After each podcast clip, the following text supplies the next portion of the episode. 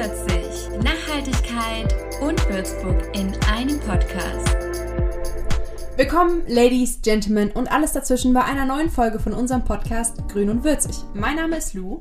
Ich bin die Mira und wir freuen uns riesig, dass ihr alle zuhört, weil heute dreht sich das Thema bei uns um Feminismus und Nachhaltigkeit im Feminismus.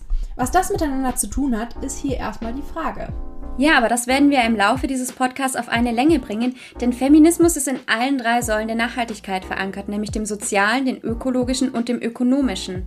Feminismus haben wir uns deshalb ausgesucht, weil es uns beiden einfach ziemlich wichtig ist. Ähm, wir wissen, dass das ein sehr kontroverses Thema ist und dass das auch viel diskutiert wird. Aber als moderne Frau des 21. Jahrhunderts haben wir uns gedacht, dass das wichtig ist, das mal anzusprechen, vor allen Dingen, ähm, weil es alle drei Säulen abdeckt. Um das noch mehr zu veranschaulichen und sich da auch noch ein paar Meinungen und Stimmen einzuholen, haben wir uns noch zwei Interviewpartnerinnen mit ins Boot geholt und möchten uns herzlich bei den Interviewpartnerinnen Coralie und Vera bedanken, dass sie uns so tatkräftig zur Seite gestanden haben. Und ja, jetzt würde ich sagen, hört selbst rein. Ein Kommentar von Lou. Die Tage habe ich den Film Grease geguckt. Kennt ihr den Klassiker Ende der 1970er Jahre mit John Travolta und Olivia Newton-John? Worum geht's da? Es geht um eine Frau, die alles Mögliche an sich verändert, um einem Badboy-Mann zu gefallen, der sie in einem Auto belästigt und sie mit anderen Frauen betrügt. Am Ende ist sie ein sexy Bad Girl und alle sind glücklich. What the actual fuck? Ich will's euch ja echt nicht vermiesen, aber was denn das für ein Geschlechterbild, was da vermittelt wird? Kommt euch das bekannt vor? Anderes Beispiel, ein Klassiker. James Bond, ein weißer mittelalter Mann, der sich irgendwelche Chicas gönnt, die nicht mal drei gerade Sätze im ganzen Film sprechen, bevor sie zum Sex überredet oder ermordet werden. Entschuldigung? James Bond, der Kindheitsheld der Boomer-Generation und allen, die danach kamen. Ich will die Filme von damals ja nicht schlecht reden. Cinematografisch sind das teilweise Meisterwerke, aber kulturell spiegelt es die damalige Gesellschaft wider und überträgt sich auch heute noch auf die Gesellschaft. Aber da hört man nie was drüber. Ich finde es furchtbar von Menschen zu hören, die sagen, ja, aber wir sind ja schon alle gleichberechtigt. Ja, gesetzlich ist das so, aber kulturell? Vor allem in der Medienwelt ist die Repräsentation von Frauen in dominierenden und leitenden Positionen noch neu.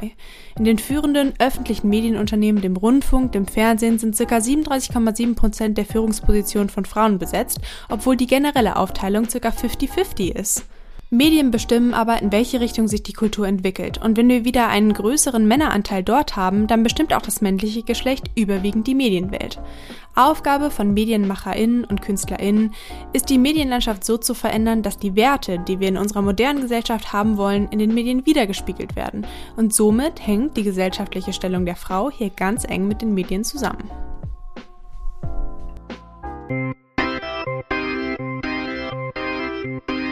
Ökologie im Feminismus. Ökologie und Feminismus scheinen am Anfang erstmal zwei relativ unterschiedliche Paar Schuhe zu sein. Aber tatsächlich gibt es im Feminismus eine Ausprägung namens Ökofeminismus. Und mit dem fangen wir erstmal an, weil der für uns die beiden Themenbereiche, finde ich persönlich, ziemlich gut verknüpft.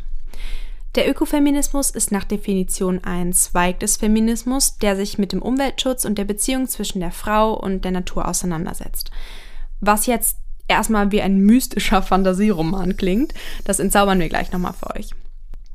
Der Begriff des Ökofeminismus wurde von der französischen Schriftstellerin Françoise d'Aubonne in ihrem Buch Le Féminisme ou la Mort von 1974 geprägt. Sorry übrigens für diese super schlechte französische Aussprache. Ich hatte das sieben Jahre und kann es immer noch nicht.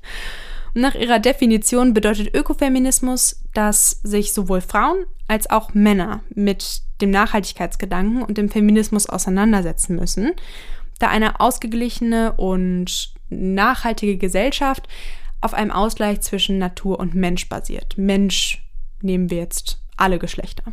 Trotzdem gibt es verschiedene Abschweifungen des Ökofeminismus. Es gibt den kulturellen Ökofeminismus, der zum Beispiel davon ausgeht, dass Frauen deswegen näher zur Natur stehen, weil Frauen Kinder kriegen und damit diesen natürlichen Prozess erzeugen und da mehr drin eingebunden sind, als der Mann das ist. Das finde ich persönlich kritisch, weil erstens mal nicht jede Frau reproduktionsfähig ist oder das sein möchte. Und weil man zusätzlich in der heutigen Welt nicht davon ausgehen kann, dass eine Frau, die in der Stadt lebt, naturverbundener ist als ein Mann, der auf dem Land lebt. Als Gegentheorie gibt es den sozialen Ökofeminismus, der eben genau das kritisiert, was ich gerade gesagt habe, dass nämlich diese Zuordnung ein herrschaftliches und kulturgesellschaftliches Zuschreiben ist. Und dass diese Theorie viel eher darin grundiert, dass Frauen kulturell bedingt in eine aufpassende und fürsorgliche und äh, mütterliche Rolle gefallen sind, die eben auch auf die Natur übertragen wird. Über eben genau diese Aufteilung zwischen den Geschlechtern und ihren stigmatisierten Rollen in der Gesellschaft und dann auch das Stigma der Nachhaltigkeit, darüber habe ich mit Coralie bei einem Online-Café mal gesprochen. Coralie ist Diplompädagogin und hat jahrelang mit Kindern zusammengearbeitet. Coralie, schön, dass du da bist. Hallo, schön dabei sein zu dürfen.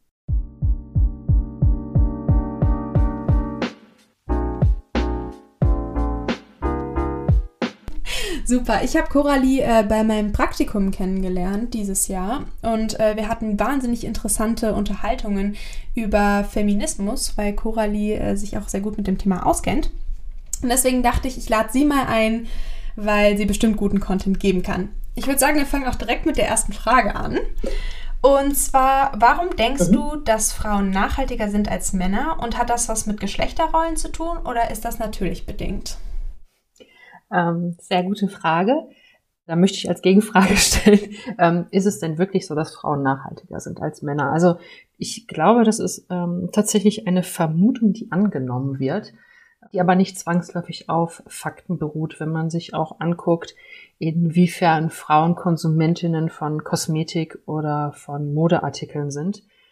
Und es ja auch durchaus genügend äh, Männer gibt, die mittlerweile tatsächlich auch nachhaltig leben und äh, durchaus auch ihren Konsum im äh, Blick haben und eher dazu tendieren, tatsächlich sich damit auseinanderzusetzen, ob das, was sie machen und was sie konsumieren, ökologisch ist. Ähm, von daher sei das mal erstmal sozusagen tatsächlich in den Raum gestellt, ob Frauen nachhaltiger sind als Männer. Das ist so der erste Punkt. Und der zweite Punkt ist, nein, ich glaube nicht, dass das natürlich bedingt ist. Äh, wird halt manchmal ähm, unterstellt aufgrund der Tatsache, dass Frauen der Natur näher sind, dadurch, dass sie ja Kinder bekommen können. Ich glaube aber tatsächlich, dass es eher mit Geschlechterrollen zu tun hat. Dadurch, dass Frauen ja schon auch im Kindesalter gewisse Attribute zugeschrieben bekommen, dass sie halt in eher fürsorgliche und schützende Rollen gehen dass sie mehr Rücksicht nehmen auf ihre Umwelt und ihre Mitmenschen, dass sie mehr darauf achten, dass sie eher verzichten, sich hinten anstellen für das größere Wohl und ähm, eher bereit sind, äh, die eigenen Bedürfnisse hinten anzustellen. Und ich äh, meine Kindererziehung ist da ist da das Paradebeispiel. Es wird ja immer noch, also selbst heute noch angenommen, dass es klar ist, dass die Frau daheim bleibt, wenn ein Kind kommt. Ja, und wohingegen Männer ähm, beziehungsweise Jungs eher zugesprochen wird, dass sie ja egozentriert sind, eher ich-bezogen sind, sich selbst und ihre eigenen Bedürfnisse ausleben und ihre Impulsivität auch eher als okay angesehen wird. Also dass der, dass der Impuls, sich erstmal an erster Stelle zu stellen, auch völlig in Ordnung ist. Wenn Mädchen das machen, wird's halt eher negativ bewertet. Häufig, immer noch. Und ich glaube, das ist, hat eher tatsächlich dann eher mit diesen Geschlechterrollen zu tun, dass Frauen auch eher zugeschrieben wird, nachhaltiger zu sein, als, ähm, als dass es Männer sind. Ja, absolut. Also das müsste eigentlich eher in der Erziehung mitgegeben werden, dass halt Konsum nicht nur auf ein Geschlecht geht, sondern dass Konsum, dass beide Geschlechter konsumieren in anderen Art und Weisen. Und es stimmt wirklich nicht, dass Frauen nachhaltiger sind als Männer. Tendenziell haben Frauen einen größeren ökologischen Fußabdruck als Männer, weil sie eben von klein auf eigentlich beigebracht bekommen, auch durch Werbung, dass Frauen eher konsumieren als Männer. Das heißt immer, ach, Frauen gehen viel lieber shoppen als Männer. Aber wenn einem kleinen Kind beigebracht wird oder einem kleinen Mädchen, ja, du musst halt jede Saison das tragen, was in Fashion ist und ähm, du musst dich halt schminken und du musst immer hübsch aussehen, dann ist die Tendenz dazu natürlich viel, viel größer. Tendenziell ist es ja so, dass bei allen Menschen die ökologische Nachhaltigkeit eher aus einer inneren Bestimmung kommen sollte, als weil man die Nachhaltigkeit irgendwie gesellschaftlich zugeschrieben bekommt. Zusätzlich kann man auch wieder auf die Eltern zurückkommen. Was könnten die in ihrer Erziehung auch besser machen, um diese Nachhaltigkeit bei den Kindern von früh auf von innen herauszubringen? Ja, also ich würde da gerne auf, auf zwei Aspekte eingehen, denn ich glaube, das sollte man nicht zwangsläufig getrennt voneinander sehen. Wir haben es ja seit circa 2006 mit einem sehr, sehr starken Gender-Marketing zu tun. Das heißt, nur ganz kurz, mit Werbestrategien, die tiefsitzende Vorurteile über Männer und Frauen aufgreifen und sie als Wahrheiten auf Plakate und Verpackungen drucken. Also da geht es ähm, darum, die Menschen in zwei Zielgruppen einzuteilen und ihnen grundsätzlich unterschiedliche Bedürfnisse zu unterstellen. Jungs sind die coolen Abenteurer und Mädchen sind die schlanken Prinzessinnen. Und das spiegelt sich ja auch ein bisschen nochmal deine vorherige Frage drin wieder und dass wir ja so eine also unterschiedliche Attribute haben, die wir, die wir Kindern oder Geschlechtern auferlegen. Und ich glaube auch, um, um eine Nachhaltigkeit zu vermitteln, man muss sich ein Stück weit eben von diesen Geschlechterrollen entfernen, um diesen Kreislauf zu durchbrechen, der ja seit Generationen besteht und der ja seit Generationen weitergegeben wird. Ja sollte man sich selbst einfach als, äh, als Eltern oder als Pädagogen, als Fachkräfte oder wann immer man im Umgang mit anderen zu tun hat, hinterfragen, was die eigenen Prägungen sind und was die eigenen unbewussten Vorannahmen sind, die man Tag ein, Tag aus mit sich trägt und inwieweit man diese auf andere überträgt. Ich sage nicht, dass das alles bewusste Mechanismen sind. Vieles davon läuft tatsächlich komplett unbewusst ab. Jeder von uns trägt ein Stück weit diese unbewussten Vorannahmen mit sich. Und ähm, wenn ich mir aber dessen bewusst bin und weiß, dass ich vielleicht gewisse Tendenzen in diese Richtung habe, ermöglicht mir das andere Handlungsspielräume. Ich gebe mir selbst und auch meinem Kind oder den Kindern, mit denen ich arbeite, komplett andere Handlungsmöglichkeiten. Und ähm, genau diese Vielfalt zu ermöglichen, unabhängig von Geschlecht, darum geht es, dass Kinder sich halt außerhalb dieser Geschlechterzuordnung auch erfahren dürfen und dort auch sich eine, eine Nachhaltigkeit bilden kann ohne eine Attributierung von, naja, du bist, du bist ein Mädchen, du musst nachhaltiger sein oder du bist ein Mädchen, du müsstest mehr darauf achten. Und naja, er ist ja ein Junge, er muss das ja nicht machen. Das soll, sollte ja aus innen herauskommen. Und ich glaube, aus innen heraus kann es nur kommen, wenn ich das, wenn ich das als Kind ähm, erlebe, ja, dass meine Eltern nachhaltig leben. Ich finde es generell, ähm, Kinder schauen so zu ihren Eltern rauf, dass es deren Hauptbezugspersonen in den ersten paar Jahren des Lebens und die machen deswegen einen riesigen Unterschied, ähm, auch im zukünftigen Leben. Und wenn man jetzt als zum Beispiel meine Generation, die wahrscheinlich die nächste ist, die jetzt Kinder bekommen wird, ich frage mich manchmal, wie mache ich das überhaupt? Man macht sich da immer so Gedanken, äh, wie erziehe ich jetzt meine Kinder, weil man will denen keine Geschlechterrollen beibringen, äh, man will denen eigentlich beibringen, dass sie so sein können, ähm, wie sie gerne möchten. Aber wie man das dann genau macht und wie man es denen genau zeigt, ist, finde ich, voll ein schwieriges Thema. Und ich glaube, am besten kann man es aber am Ende doch vermitteln, wenn man selber so ist und wenn einem das selber wichtig ist und man das halt dann auch so überträgt.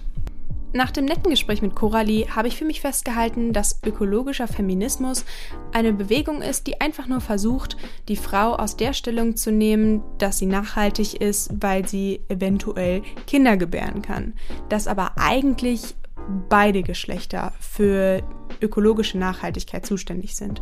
Und genauso sollte es auch sein. Und genauso sollte man diese Definition auch auffassen. Ökonomie im Feminismus. Hello again! Ich bin zurück und habe mit eingepackt den ökonomischen Feminismus gleich Frauen in der Wirtschaft. Naja, seit 1918 gibt es ein Wahlrecht für Frauen und seit 1977 haben Frauen auch die Möglichkeit zu arbeiten ohne ihren Ehegatten um Erlaubnis zu fragen. Davor hieß es, einer Frau ist es gestattet zu arbeiten, sofern sie ihre ehelichen sowie familiären Pflichten dabei nicht verletzt. Seit diesem Zeitpunkt wurden Frauen in der Wirtschaft sowie Politik immer stärker und haben mitzureden. Gleiches Recht für alle Personen. Oberflächlich hat sich hier einiges getan, allerdings macht sich immer noch Ungleichheiten bezogen auf Bezahlung, Pay Gap oder eben trotz Einführung der Quote breit. Quote bezogen auf eine geschlechterbezogene Quotenregelung bei der Besetzung von Gremien und Stellen in Gesellschaft, Politik und Wirtschaft. Na, um hierzu eine subjektive Sicht zu bekommen, habe ich nun einen tollen Gast her, und zwar die Vera, sitzt mir gegenüber virtuell in Zoom und ähm, ja, wir wissen es alle, Corona gerade, es geht leider nicht anders, aber sie wird mir nun ein paar Fragen zu ihren Erfahrungen in Wirtschaft und Politik beantworten, denn sie bewegt sich als Senior Policy Advisor im Bundesumweltministerium. Und an diesem Punkt möchte ich Vera natürlich herzlich willkommen heißen in unserer Podcast-Folge bei Grün und Würzig. Ich freue mich riesig, ein bisschen mit dir darüber zu sprechen. Hello! Ja, erstmal ganz herzlichen Dank für die Einladung. Es freut mich total, hier mit dabei zu sein heute und über solche spannenden Themen mit dir sprechen zu dürfen. Und das hast du total richtig verstanden. Das ist eine meiner aktuellen Positionen, ist, dass ich Beraterin im Bundesumweltministerium bin. Ja, und zusätzlich bewegst du dich als Co-Gründerin der Firma Mimicry auch noch als Frau in der Wirtschaft. Ihr macht in Handarbeit zusammen mit Geflüchteten in Berlin Rucksäcke, Bauchtaschen, Handtaschen aus alten Schlauchbooten und habt da ziemlich coole Designs und Sachen, habe ich gesehen. Genau, das ist äh, das andere, was ich aktuell noch mache, aber in einer bisschen anderen Rolle. Ich habe 2017 ähm, zusammen mit einer Freundin von mir Sozialunternehmen Mimikry äh, gegründet und äh, die ersten drei Jahre hauptsächlich den Aufbau und äh, die Strukturierung und das ganze Unternehmerische gesteckt und eben seit einem halben Jahr steht es auf eigenen Beinen, das Unternehmen, und äh, dementsprechend kann ich mich ähm, auch wieder anderen Dingen widmen und bin aber noch beratend mit dabei. Ich finde das so super. Nee, du interessierst und engagierst dich eben auch effektiv für Nachhaltigkeit in Politik und Wirtschaft. Vielen, vielen Dank hier erstmal auch für deine Vorstellung. Und ähm, nun interessiert mich noch als Studierende und von einer Frau, die das Studium eben hinter sich hat, wie ist denn die Arbeitswelt? Also wie fühlst du dich in Wirtschaft und Politik? Wie ist deine Sicht und Erfahrung? Ja, ja, total die spannende Frage und total die wichtige Frage, glaube ich auch, weil viele Ungleichheiten, die wir immer noch haben zwischen Frauen und Männern, ich eigentlich erfahren habe, erst nachdem ich äh, aus dem Studium raus war, in, währenddessen ich eher das Gefühl hatte, wir sind doch schon ganz weit und ähm, es ist doch irgendwie, gibt doch gar nicht mehr viel zu tun, dann sowohl ähm, in der Politik als auch äh, in der Wirtschaft viele Erfahrungen gemacht habe, bei denen ich gemerkt habe, dass es doch noch sehr viel zu tun gibt, vielleicht so im wirtschaftlichen Bereich habe ich mich dann auch intensiver mit der Frage beschäftigt und auch von vielen anderen Gründerinnen gehört, wie schwierig es ist, finanzielle Unterstützung zu bekommen als Frau im Vergleich dazu, wie, welche Möglichkeiten einem da eröffnet werden, wenn man ein Mann ist. Dazu, wenn man nicht unbedingt schon eine sehr seniorige Frau ist, sondern eben noch nicht so super alt ist, äh, wie ernst man genommen wird, welche Kompetenzen einem zugesprochen werden oder auch nicht. Und eigentlich lässt sich das sehr gut auch in die Politik übertragen, in der doch auch noch, also gerade jetzt in einem Ministerium, da doch sehr hierarchische Strukturen vorherrschen, in denen zwar einerseits ein hoher Frauenanteil da ist, aber dann in den Führungspositionen eben wieder doch nicht. Ganz oft in Zeiten, als ich schon selber Referentin war, auch gefragt würde, ob ich hier mein Praktikum mache. Also eigentlich, sobald ich im, in der Wirtschaftswelt, aber auch in der Politik war, sehr zu spüren bekommen habe, dass man ganz anders kämpfen muss, auftreten muss, dass man auch ganz ganz anders kritisiert wird als Frau ähm, als als, als Mann. Oft beschrieben, so wie erzählt, ist eben auch, dass die Leistung und das Tun einer Frau sehr viel mehr beobachtet wird. Mann und besonders Frau lernt auch schon sehr früh, sich zu vergleichen. Vera, deine Position in der Politik ist eine andere wie in der Wirtschaft als Co-Gründerin einer Firma.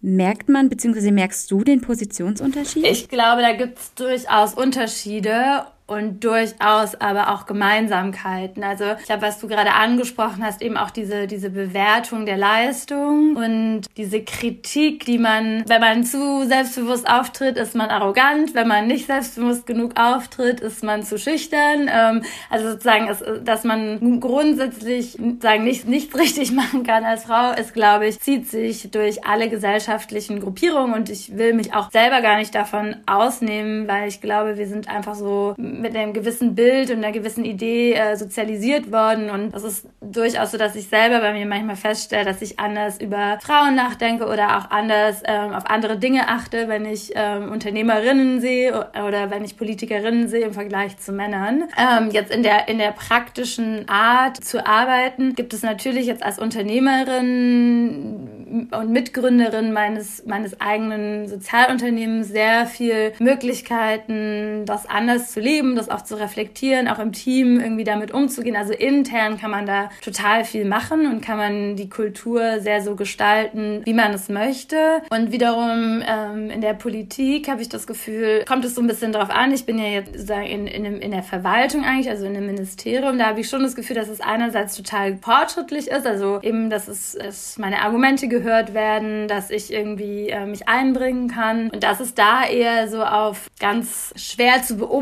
beobachtenden und auch schwer zu messenden Ebenen dann doch manchmal die Frage gestellt wird, wer wann, wie schnell befördert wird, wer welche Positionen bekommt. Ja, Vera, gibt es denn irgendwas, was du ändern würdest oder was, was du sagst, was vielleicht Möglichkeiten wären, um da Strukturen zu verbessern, hingehend, um Gleichberechtigung zu schaffen?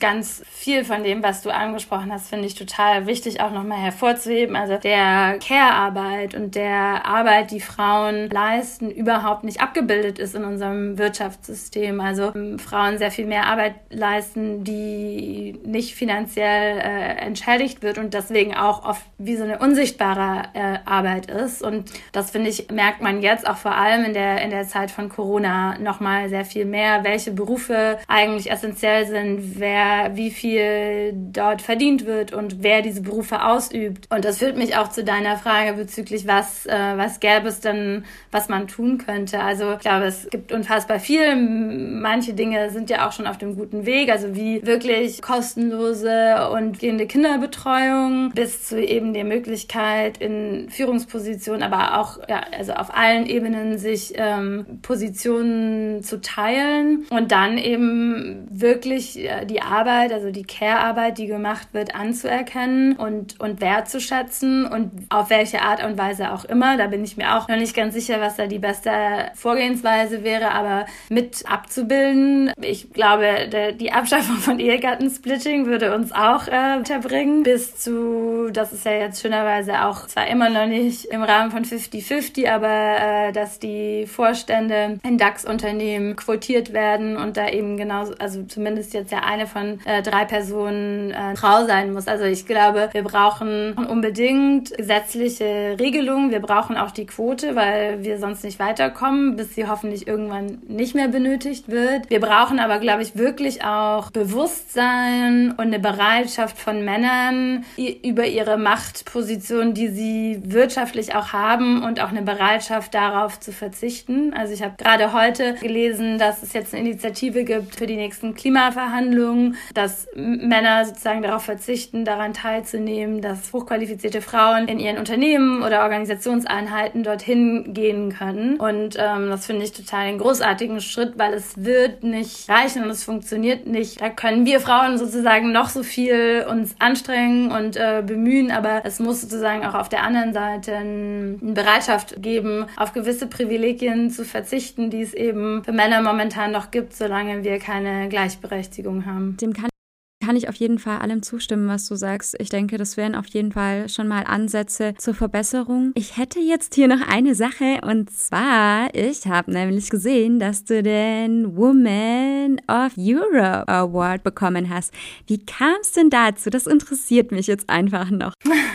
das ist ja, hast du gute Recherche betrieben, ja. Es gibt äh, einen Women of Europe Award, der jedes Jahr an Frauen in Europa in verschiedenen Kategorien vergeben wird. Also es gibt die Kategorie Power, es gibt die Kategorie Youth äh, Engagement, aber es gibt eben auch die Kategorie Business. Und da haben Nora, meine Mitgründerin und ich letztes Jahr ähm, diesen Preis eben für Mimikry äh, bekommen. Und das ist eigentlich ganz schön, weil ähm, werden vor allem Unternehmen eben auch ausgezeichnet, die anders wirtschaften, die nachhaltig wirtschaften oder die soziale Aspekte integrieren. Und ähm, ja, das war total schön und das ist eine totale Anerkennung Ahnung. Und ich wünsche mir schon, dass es irgendwann sowas auch nicht mehr braucht, weil wir halt alles irgendwie Menschen mit gleichen Ausgangsbedingungen sind. Aber solange das ähm, eben noch nicht der Fall ist und solange eben die Zahl von Gründerinnen gegenüber Gründern so winzig gering ist, ist es total gut und wichtig, Plattform, also viele Plattformen und Sichtbarkeit zu schaffen äh, dafür, dass es das gibt. Auch weil ich zumindest das Gefühl habe, ähm, immer sehr Beispiele zu haben und auch Vorbilder zu haben und auch ähm, Frauen zu haben, an denen denen ich mich orientieren kann und wo ich das Gefühl habe, oh wow, die hat das geschafft, dann das auch. Ähm, und ich glaube, das ist überhaupt nicht zu unterschätzen, was eben so eine ähm, Sichtbarkeit auch für einen wirklichen Effekt haben kann. Ja, das war nun eine Sichtweise und ich bin sehr dankbar, dass wir die heute hören durften. Viele Studien zeigen, Unternehmen mit ausgewogener Besetzung sind attraktiver und erfolgreicher. Diversität und Gleichberechtigung am Arbeitsplatz ist nicht nur auf moralischer Ebene, sondern eben auch auf wirtschaftlicher Ebene wichtig. Und eine gute Work-Life-Balance ist das Ziel und Unternehmen mit chancengleicher Führung sowie familienfreundlichen Arbeitsweisen sind auf dem besten Weg in die Zukunft für eine gute Gesellschaft und wirklich auch für eine gute Umwelt, weil das eine führt zum anderen und andersrum genau genauso. Ein Kommentar von Mira.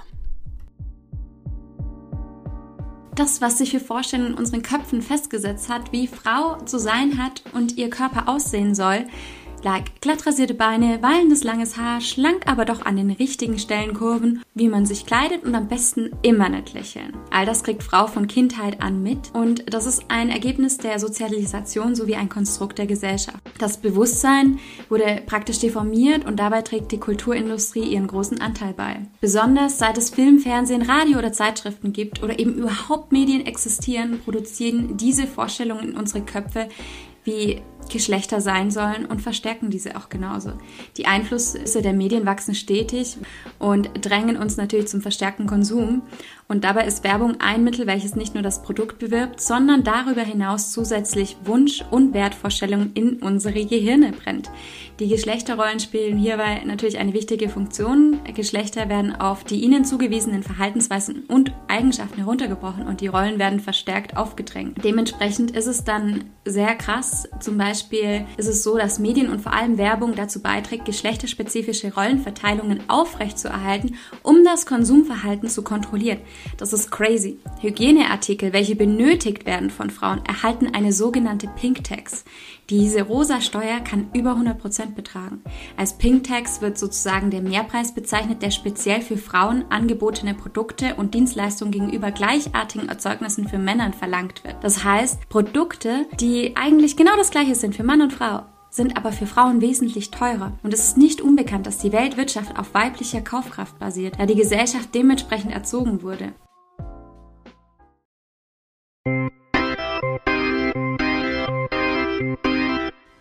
Sozialer Feminismus.